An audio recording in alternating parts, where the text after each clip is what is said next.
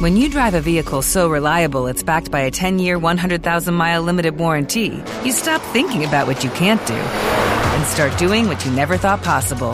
Visit your local Kia dealer today to see what you're capable of in a vehicle that inspires confidence around every corner.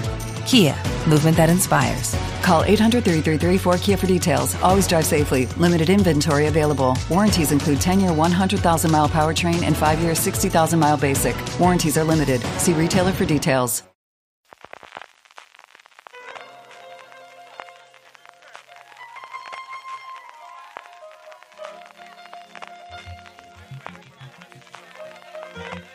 Estás escuchando Fuera de Series con CJ Navas.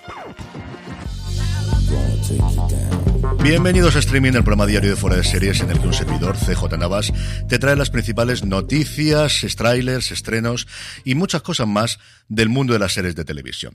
Edición del 1 de julio, con todo el calor, estrenamos mes. E iba a deciros bienvenidos de nuevo porque es la segunda vez que grabo el programa, porque no se ha grabado la primera.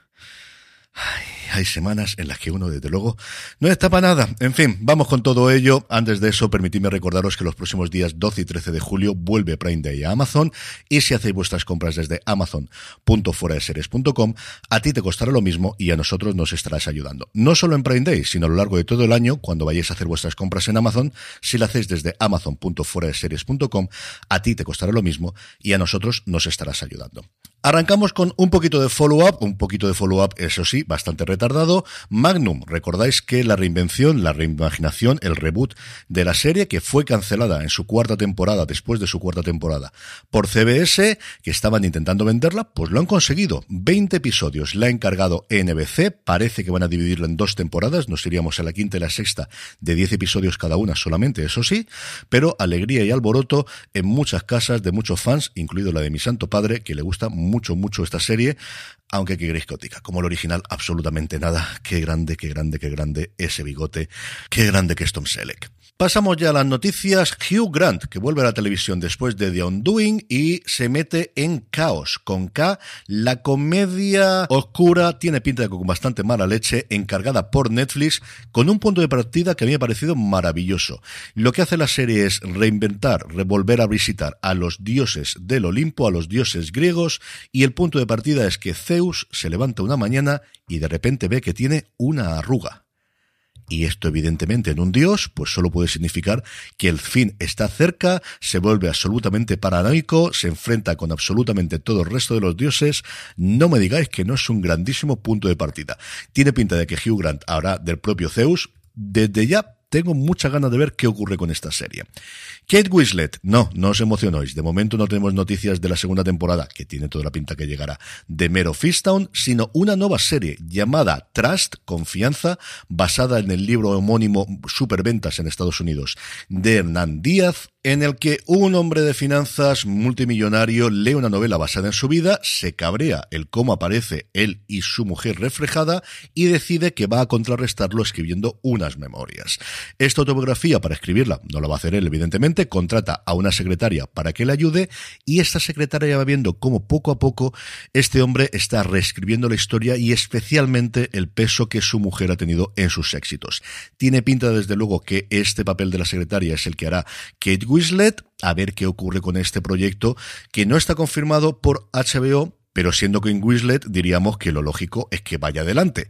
Ahora, es cierto que como esto coincide con la siguiente noticia, pues nunca podemos saber. Y es que la nueva serie de Mike Shure, Field of Dreams, Campo de Sueños, la adaptación de primero el libro y posteriormente la película con Kevin Costner, que fue nominada a tres Oscars en su momento, en la que también aparecía el malogrado Ray Liotta, y que se iba a estrenar, iba a ser uno de los grandes estrenos de la plataforma, pues Pico que ha dicho que no, que no la quiere, que finalmente no le acaba de encajar, cuando la preproducción ya estaba arrancada. Es cierto que no había absolutamente nada de casting, lo cual es una cosa extraña a estas alturas cuando parecía que iban a rodar durante este verano. Y NBC Universal, que es la productora, pues está viendo dónde la podría llevar, aunque si no la lleva a su propia plataforma puede ser complicado. Así que ni siquiera un nombre como Mike Shure, que tiene exclusividad con NBC Universal, que iba a ser la primera serie que hacía el creador de Parks and Recreation o de The Good Place para Peacock, ni siquiera eso te da garantías y la adaptación de una mm, película muy conocida en Estados Unidos, que aúna al béisbol y nombres tremendamente conocidos, como os digo, ni siquiera esto a día de hoy te da garantía de que lleves adelante una serie. Y, a mí esta me ha fastidiado, porque es Mike Shure, es béisbol, es una película, sí, totalmente melodrama y totalmente lacrimógena y todo lo que queráis, pero tenía muchas ganas de ver qué es lo que podía hacer. En fin, pues nos quedamos de momento sin esta redactación de Campo de Sueños. Seguimos con noticias de la Comic Con, que la tenemos dentro de nada, ya de vuelta, tres años después, de forma presencial. Hablábamos de los estrenos, o mejor dicho, de las cosas que iba a llevar para ese Hall H, para ese gran lugar de la convención. Warner Brothers Discovery y Apple TV Plus, que va a ir por primera vez, entre otras cosas porque en el 19 todavía no existía tal, como tal y como estaba a día de hoy, y va con casi todo, al menos con todas sus series que tiene a día de hoy en funcionamiento, más o menos de género fantástico y de ciencia ficción. Tendremos, sí, con su tercera y última temporada que sabéis que se estrena en agosto, la serie de Jason Momoa. Tendremos para toda la humanidad Mythic Quest, Invasión, Fundación y por supuesto Separación en distintos paneles, en distintas charlas. Esperemos poder ver algo, algún poquito, algo de la segunda temporada de Separación, especialmente de la tercera de Mythic Quest y a poder ser la fecha de estreno y también evidentemente de las segundas tanto de Invasión como de Fundación que entiendo yo que se estrenarían durante este año. Y terminamos con una noticia de industria y es que Bob Chapek, el CEO de Disney, ha renovado por tres años su contrato, no a partir de la fecha que va a vencer, que era en febrero, sino a partir de ahora. Un Bob Chapek cuyos últimos meses no ha sido, desde luego, los más tranquilos en su trabajo, pero de alguna forma el Consejo de Administración dice que este es el futuro, que en vos confiamos. Eso sí, como las cosas salgan mal, ya os digo yo que no hay ningún tipo de problema en tirarlo para su casa y buscar un reemplazo. Trailers, dos cositas. Por un lado, un teaser, un adelanto de la segunda temporada de Industry, de la serie de HBO Max, y por otro lado, el que más me ha gustado a mí, The Resort, la nueva comedia que se va a estrenar en Estados Unidos en Peacock el 28 de julio, creada por Andy Siara, el guionista de esa maravillosa película que si no habéis visto tenéis que ver, llamada Palm Spring, con la protagonista de la misma, Christine Milotti, y también William Jackson Harper, precisamente hablando de The Good Place, en la que encarnan a un matrimonio que en sus vacaciones por su décimo aniversario en el Yucatán, se ven envueltos en un misterio con un crimen que ocurrió hace 15 años. El tráiler tiene muy buena pinta, los nombres que están en el proyecto a mí me encantan todos. También está Sam Smile como productor ejecutivo. Como os digo, se estrenará en Estados Unidos el 28 de julio en Peacock, a ver quién nos la trae a nuestro país. Estrenos, cuatro cositas. TNT nos trae la tercera temporada de su comedia animada Close Enough, centrada en una pareja de treintañeros, su hija de cinco años y sus dos mejores amigos divorciados que viven juntos en Los Ángeles. HBO Max nos trae Cómo mandarlo todo a la mierda, una serie juvenil en la que Alba, una joven a la que le cuesta adaptarse y que lleva poco tiempo en su nuevo instituto, se entera de una horrible noticia. El viaje de fin de curso se cancela. Los planes de escapar de su casa se derrumban, pero por casualidad descubre que un grupo de compañeros tiene un plan perfecto. Yo este perfecto le pondría bastantes comillas. Hacer creer a sus padres que el viaje sigue en pie, robar la furgoneta del hermano de uno de ellos y lanzarse tres semanas sí que son largos los viajes de fin de curso en este instituto, madre mía, tres semanas, eh, a la carretera, no, su plan es no tener plan, ir sin rumbo fijo e improvisando. Todo, nada, nada puede salir mal. ¿Qué podría salir mal en esta cosa? La verdad es que divertida parece.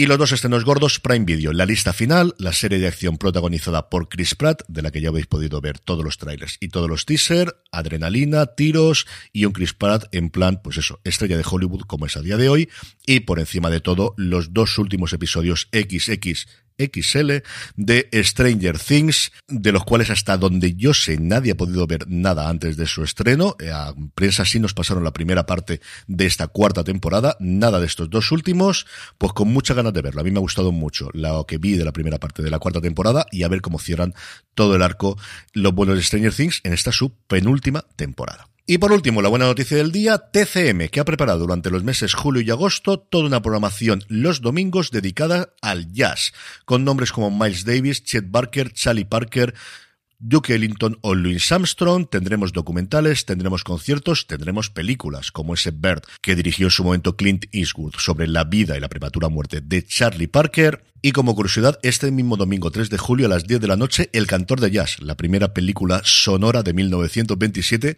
por si no la habéis visto nunca, que no es que sea una gran película, pero sí como documento histórico y como curiosidad. Con esto terminamos por hoy. Recordad para vuestras compras en Prime Day o durante todo el año amazon.fueradeseries.com, ti te costará lo mismo y a nosotros nos estarás ayudando. Volvemos este domingo en Fuera de Series a partir de twitch.tv barra Fuera de Series a las 11 de la mañana, como siempre. Jorge Don Carlos y un repasando la actualidad que ha dejado la semana.